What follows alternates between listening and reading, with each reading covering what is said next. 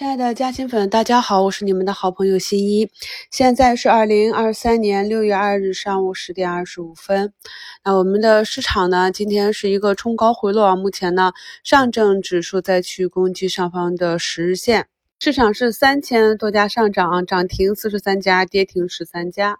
早评的标题给大家写了反弹继续啊，那结合板块个股的情况执行仓位计划。昨天。英伟达呀、数字经济啊这些核心算力的个股，好多呢都是冲高回落的啊，呃，整体呢又是一个大涨的形态。那今天呢，板块内的龙头个股，像宏博股份、盛虹科技这些啊，都是高开低走，在这个情绪的带动下呢，就引发了市场的一波兑现。但是呢，毕竟是资金介入的比较深，这波跳水之后呢，半导体啊、数字经济这些板块呢也是有分化的。当前期的主线板块休息的时候啊。与科技股对应的超跌板块呢，今天就出现在今天的板块啊涨幅排名居前的这个榜单上。可以看到，都是很久以前的资源类了，磷化工啊、有机硅啊、电池呀。那从板块板指上就可以看到，上方还有很多向下跳空的缺口。所以像这种板块，难讲它是有持续性的。然后就是我们近期关注的风电、充电桩这些，一方面是有业绩支持，另外一方面也是逐步的有止跌的迹象啊。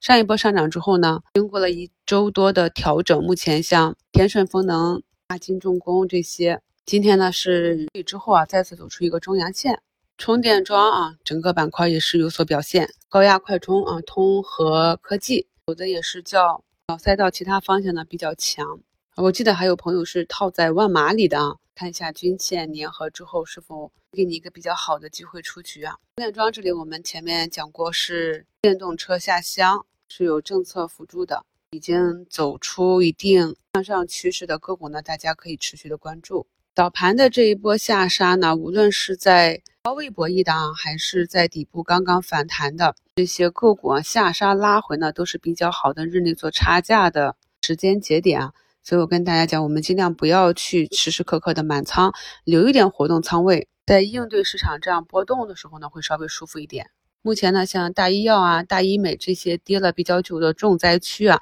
也陆陆续续的都翻红了。昨天晚上股市嘉兴圈给大家更新了，呃，技术科普啊，布林线公式计算讲解，开口和收口代表什么？稍后呢，把专享帖链接发到本节目简介的置顶评论中，朋友们可以去自学一下。去理解一下这个布林轨道的开口和收缩啊，其实跟我们讲的这些主升啊、买点啊，它是有异曲同工之妙的。理解了这一点之后呢，再结合出现反弹的三个阶段再去看盘呢，每当股价到一个关键的时间节点，你就知道应该如何去以仓位应对了。另外，今天早评特别是讲了一些盘形比较小的几十个亿流通这种个股呢，它的日线级别是比较容易作假的，比如说。有的个股呢，它在关键的位置呢会选择假破位啊，破位洗盘；有的是假突破啊。这个呢，小级别呢依旧是遵从于大级别啊。如果你那个大级别周期还没达到主力兑现了结的这样一个条件的话，短期走弱呢就可以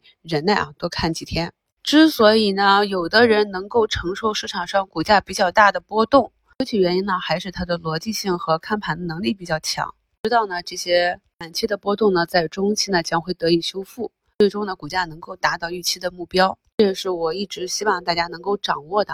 目前北向资金呢，开盘一个小时已经流入四十多亿了，所以前期北向资金流出的时候，我也跟朋友们讲不用恐慌，所以跌下来呢，恰恰是我们回补仓位的机会。所以无论是涨起来的这些板块。个股啊，还是在底下超跌的，都是有机会的。关键是呢，你要能够看得懂啊，而且呢，就像我昨天五评里跟大家标题写的，你执行的策略呢，一定要连贯。不能说呢，我今天有个短线啊，看长做短，结果没涨跌了，我不去止损，跌了几天我要改价投啊，或者是我中长期看好这个行业，我要去做个两三年的投资，结果买入了两三个月没涨。或者又跌下来了，跌了十几二十个点，你没有按照计划继续去布局，反而是在股价下跌了三五个月啊，套了十几二十个点的时候去割肉了，这些都是不对的啊。你的策略呢一定要清晰，并且能够连贯的执行。修改策略的时候，一定是发现有了逻辑上的问题，有了新的机会才去做出改变啊。做到这一点呢，就能够保证我们不犯大错啊。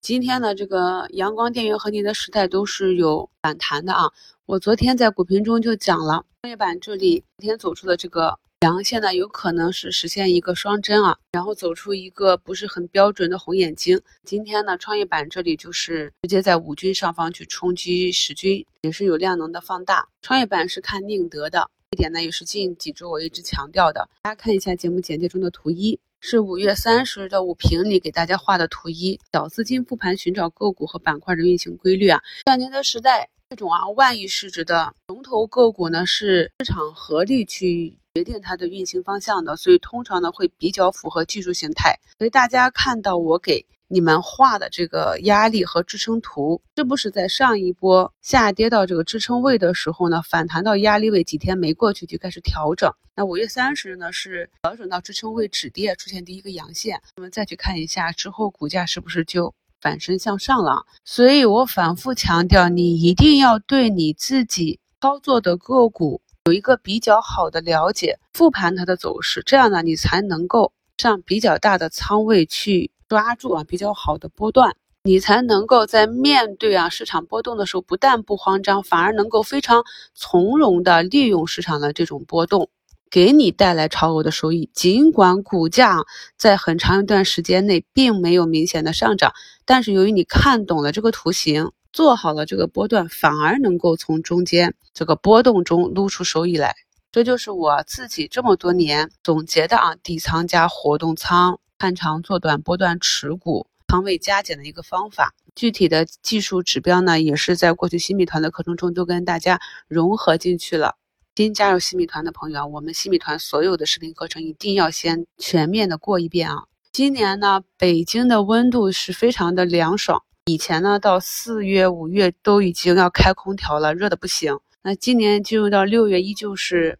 非常凉爽的感受啊。与此相反的，南方啊，像上海这些地方是出现了高热气温。所以今天领涨呢，就是这个空调板块啊。领涨板块里面也跟大家分析了哪一些呢？是我们之前就关注的，有机会持续的走趋势的；哪一些呢？有可能就是与科技板块下跌跷跷板效应啊。我在整个啊三月。都在跟大家讲数字经济的这个机会，进入到四月初呢，就开始提示整个市场的调整风险。然后从五月回来呢，就跟大家一起把底部的这些超跌的价值股给关注起来。纵使呢整个社会经济复苏的数据还是比较弱，但是我们提前关注起来，那么当现在啊这样底部的这些消费呀、医美呀、医药、军工有异动的时候，我们就很容易的去发现这种资金高低切换的行为，并做一个跟随。刚刚看到这个疫苗的 mRNA 蛋白呢，也是在上一波利空跌下来之后呢，均线走平，经过了平台震荡整理呢，今天今天是上涨四个多点，也是突破了上方均线啊，